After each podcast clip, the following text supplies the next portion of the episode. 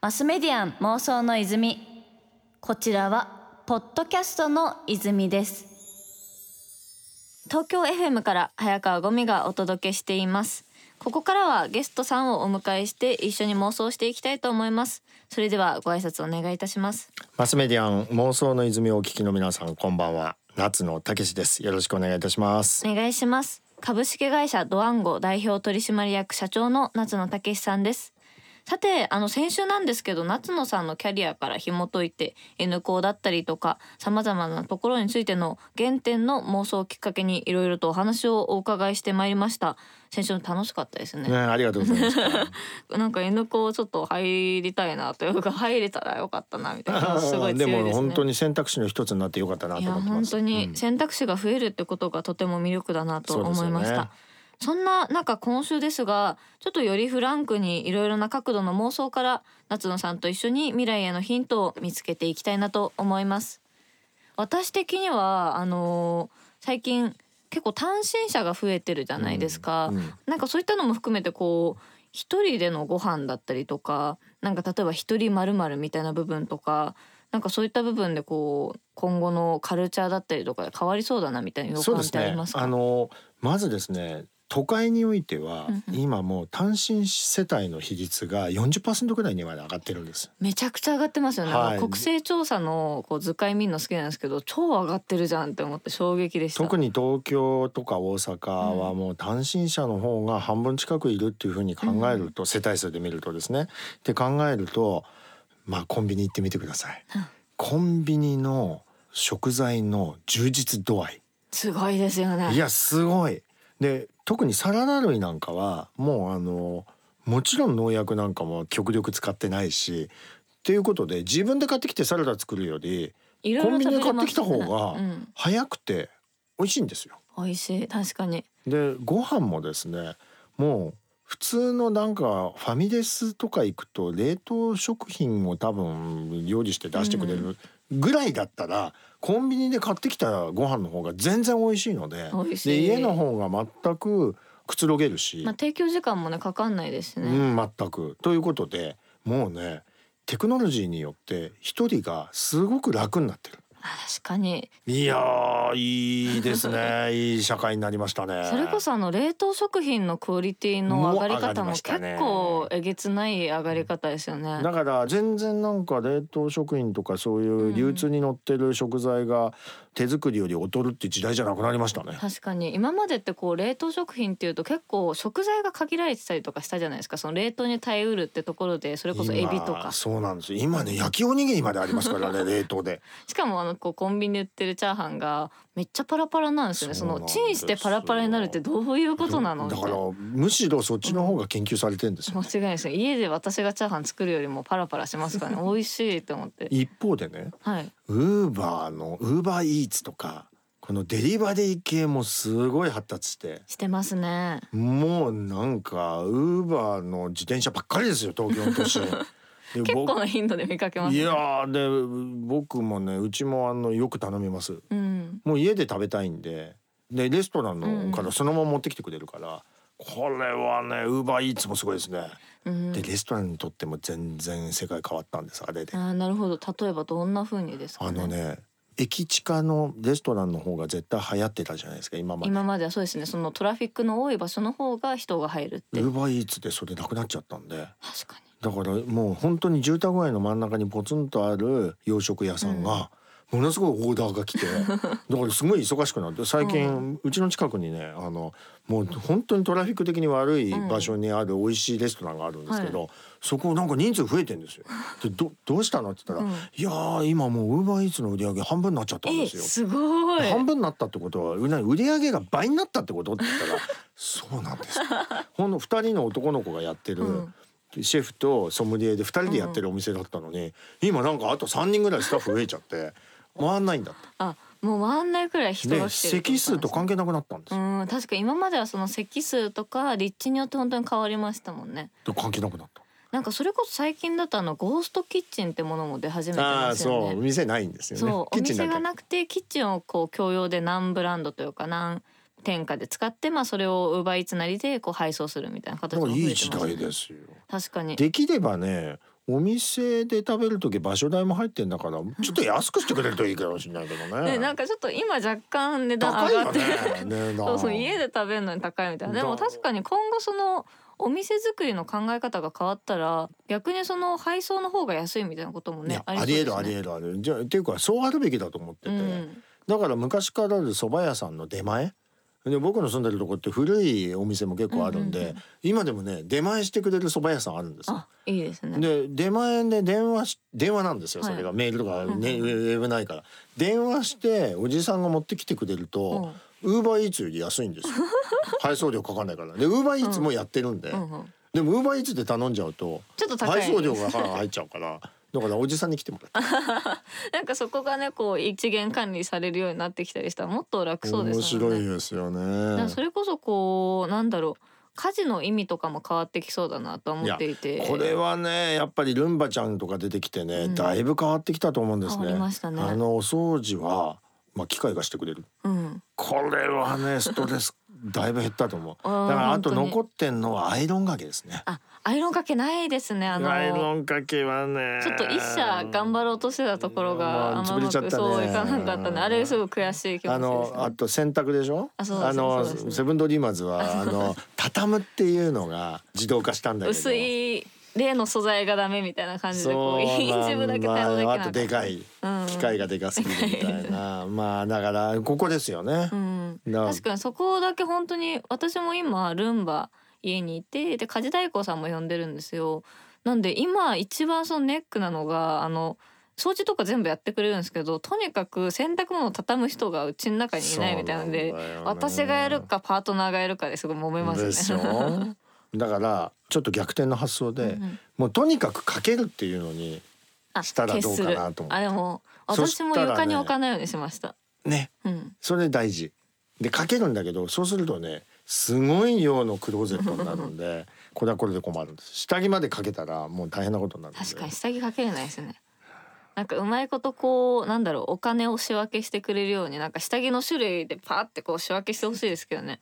ね。うまいこと転がってこうコロコロってこう分かれてくれたいんですけどなかなかこう、ね。今はとにかく場所取っちゃうって部分でやっぱり都内って、とはいえこう場所が狭かったりとか部屋もやっぱ狭い人が多いじゃないですか。って部分でまあすごいうちもそんな広くないんでとにかく考えて困ってますね。いや結構いい解決法がありますはい。もうねうん。なるべく下着とかを少なくしてあ、でもうとにかく脱いだらすぐ洗濯機に入れて洗濯機で乾燥までしちゃうあ、ドラム式洗濯機。ドラム式洗濯機、うんうんそうするとね多分ね下着ね2個でずっと回せますよ、確かに。あれね三四時間くらいで乾燥まで乾燥までしてくれるから、でもうそうすると朝起きるとできてるんですよ。賢い。でそれで2週間ごとに新しいのに変えるんですよ。これの方がいいと思う。それ結構ライフハックって感じでいいですうね。ん。で T シャツとかもそうなんですよ、ミニマムでいいんですよ。もうだって寝てる間に洗えばいいんだもんでもそれがあれですね洗濯機側の進化によってある意味でこうクローゼット化したというかまあドラム式洗濯機がこう一回服を置いておく場所みたいになったってことですよね。そうですよ ここで湧くんですねこの泉が。こういう衝撃でしたね。このパンツのライフハックありますねきっと。下着類で結構引き出し1個取っちゃうでしょ？取っちゃうしそれが結局チリチリになった後の靴下が左右合わない問題とあか来るよねだから靴下もね2個でいきます。寝てる間に洗えばいいんだもん。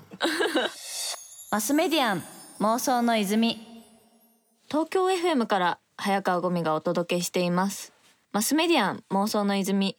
ここまで夏野さんと一緒に気になる妄想トークを繰り広げてきましたがまだまだ深掘りしていきたいと思いますあの私はずっと小売業をやっておりまして、えっと、起業したのが18なんですけどその前から物を売ること自体をしていたので、なんだかのこう物売りキャリアでいうと多分56年とか、うん。もう少しいくかなくらいなんですけど、やっぱこう例えばそれこそさっきのコンビニの話だったりとか実際物が売られてる現場であれこれはどういうロジックでできてるんだろうとか、なんかこれのパッケージすごいなとかそういったところをこう想像して妄想してっていうのが大好きなんですよ。はい。なのでちょっと夏野さんともその消費に関してうん。お伺いしていけたらなと思っています。はい。なんか最近こうそれこそワンショット消費と言われるものだったりとかあの一回写真撮ってすぐ売っちゃうみたいなうん。のとかいろんなこう消費のスタイルが増えてきてると思うんですけどそれこそ夏野さんってこうフリマアプリみたいなのとかって使われたりとかされますか、全くないですね。あ全くないですね。強い。ゼ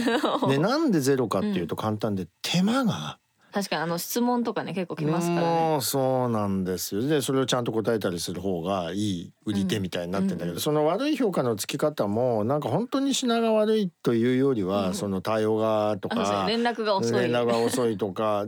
でえ一方でね結構忙しい人ほど売りたいものたくさんあって。ありますね。あのう捨てるのも面倒くさいとかなっちゃそうなんんですよ。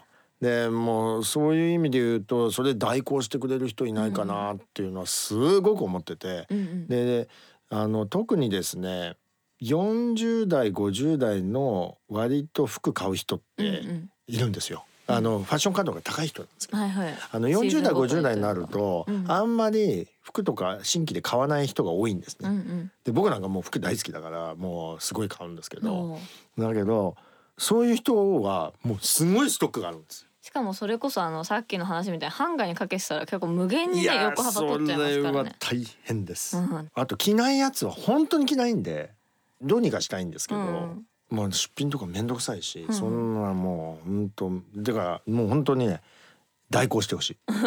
だからそれこそあの代行するサービスだとトリクルってサービスとかがねねえあの取りに来てそのまんま出品してくれるっていやサービスももうそあります、ね。れやってほしいよね。ああれはおすすめです私試したんですけど、うん本当に取りに来てあとは眺めてるだけって感じでしたね。いいね。ただ問題は取りに来てもらう時に家にいなきゃいけないよあね。そうですねそこのなんか結構在宅コストみたいなのって今後あるんだろうなって思ってて。だからできれば箱詰めして、うん。あのブックオフがやってるみたいに箱詰めして送ったら勝手に鑑定してくれて勝手にやってくれて、勝手にっていうのがいいな。なんか多分あれですねその配送もあるんじゃないかな。あの？私の場合とかだと配送するのが面倒くさいみたいな感じなんでそれだと多分取り来るこ来られる方が嫌だな、大変派。時間にいなきゃいけないでしょ。うんそうですねそうですね。悩みどころですどっちよねもどっちだな。結構こうあの私としても気になってるのが、まあ、配送周りで結構家にいなきゃいけないみたいなコストって大変だなと思ってその時間の縛りがあるみたいな。そうですね。あのそれこそ今宅配ボックスとかまあ増えていますけどあの本人引き換えのやつとかもうまいことこうやれないもんかなみたいな結構その家にいてその2時間くらいあの余裕があるじゃないですか。あれ待たなきゃいけない、うんあの無の時間は何なんだろうみたいなっ。ていうか僕ねプレミアム料金でいいから、夜10時から12時とかあそれから朝のその朝一79時、うん。7級とか、7級欲しいですね。ご飯7食べ級とかだったら絶対いるから。いますね。でも起こされてもいいからその時間に来るっていうのを、なんでプレミアム料金でやらないんだろうって思うんですいいですね。なんかこうプレミアム会員みたいな感じでそうやってくれたら多分普通に月、うん。まあ、1,000円増しでいい、いいですね。もうこの際みたいむしろ月額3000円とか多分払う気がしなああます。もん。全然いいよね。全然。サブスクアマゾプライムみたいな、う んそういうのあったらいいなとも思うし、うん。まあそれこそあの最近だとオートロック系のこう後付けの鍵とかもあるじゃないですか、もうそれで勝手に家の中に置いてくれくらいに思っちゃうんで。なんかそこら辺ねこう家のあり方とかも変わってほしい厳しいかもね。家の中入っちゃうとね。ちょっとで人しそれぞれ人次第かなみたいな、うん。あとそれこそ家事代行とかも今ってインターホンで来たのに対応しちゃいけないってところが多くて。なんかそこら辺がねもう少しうまいことやれるような仕組みになってきたらいいんだろうなって思いますね。今一部新しいマンションの一部だとあの家の鍵がフェリカキーになってて、そうなんですね。うん、だからそういうところだとできますよ。できますね。うん、フェリカ確かに。あの池袋の新しく大きくできたマンションとかってフェリカキーになってて、へー。問題はですね誰が何時に帰ってきたか全部履歴が残っちゃうので、昨日夜中何時に帰ってきたのとか言って「いや12時ぐらいかな」とか言ってる2時32分とか残ってるっていうのが問題らしいですけど。じゃあ新しい形のこう喧嘩も増えてくるんいですかやーねね。履歴が残るのはいいこともあれば悪いこともあうん、る。どっちもですね確かにそういった家のあり方とかもね変わっていきそうですねそれこそあのちょっとまた話ずれるんですけど結構鉄道に最近ハマってて私があの私鉄とか都市開発についてなんかこれからってその移動する意味とかも変わってくるんだろうなってその自動運転の部分も含めてなんかそのあたりってこう夏野さんの方で今後の移動とか住む場所生活みたいなところの想像とかってあったりします？そうですね。あの僕実は都市開発の仕事をしていたのでいいな本当にね いいなあのこの都市の有効活用っていう件に関して、やっぱりまだまだできてないことがたくさんあるなと思うふうに思っていてもともと都市計画の世界では容積率っていう概念があってつまり一つの土地にどれぐらいの大きさの建物が建てられるっていうのは全部あの決まってるんですね。なるほどなるほど。で例えば東京で言うとうんめちゃくちゃ余ってるんです。ああ余ってつまり本。来ならあの5階建てぐらいのビルが建てられるようなところに平屋の家が未だに残ってるとか。そっかその高い建物ばっかのイメージなんですけどそういった意味で言うとまだこう平たいところもあるんでいっすね。ぱいあるんですよ、うんだからでもいやだいぶねまあオリンピックに向けていろんなマンションとかいっぱいできてるから、できてますねだいぶいろいろできてきたにしてもまだねちゃんと容積率を使ってないところが多いんです日本は。あということに考えてみるとよくスマートシティとかコンパクトシティっていう言葉聞いたことあると思うんですが、はいこれってあのどちらかというと地方の人口が減ってきたところで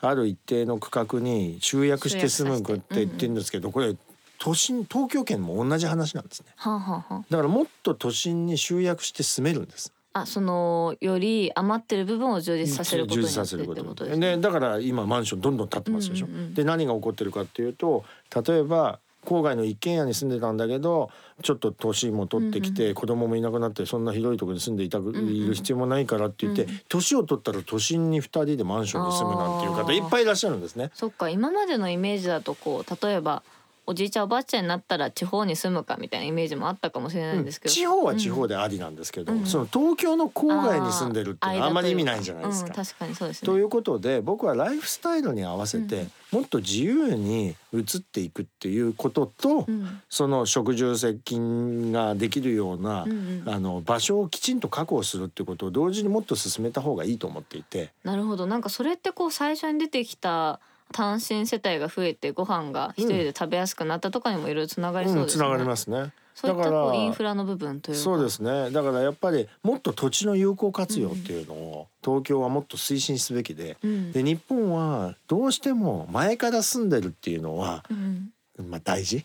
で移ることはかわいそうっていう文化があるんですよなんか。左遷みたいな感じのイメージねなのかな、うんでもねずーっと同じとこに住んでるのが一番幸せっていうわけではないと思うんですよまあいろんなね価値観ありますもんね。うん、それにどうしてもね例えば過疎のもうあと3軒ぐらいしか残ってないところに。住んでうるおばあちゃんとかいうとこのおばあちゃんをねそのこっちの方に持ってくるのはかわいそうだってなるでしょ。ああないりやかわいそうなのかなと。うん確かに。いやその方がきっと本人も幸せになれるかもしれないんだけど、年取ると億劫になるからやっぱりもう変化めんどくさいなってなるその気持ちわかるんだけどやってみたらいいかもしれないのに、うんうんうみんなが寄ってたかってあそんなのがかわいそうだから支えなきゃなるじゃないですか。なりますね。そういう考え方をもうちょっとなんか改革できると、うんみんなもっと自由に、うん一番自分のライフスタイルで一番いいところに住んで、うん。また変わったらちょっと違うとそのころに住んで時そのて、時でね。いいと思うんですよね。確かにそうそういった部分でそれこそやっぱりこう街の人数が減っていけば結構インフラとかも薄くなりやすいじゃないですかねどうしても。なんかそういった部分のこう利便性とあとまあ実際その土地のこう思い出みたいな部分でじゃあ実際どういった形がベストなんだろうねっていうのが今後みんなでこう想像していけたらすごい素敵なんだろうなと思いますね。マスメディアン妄想の泉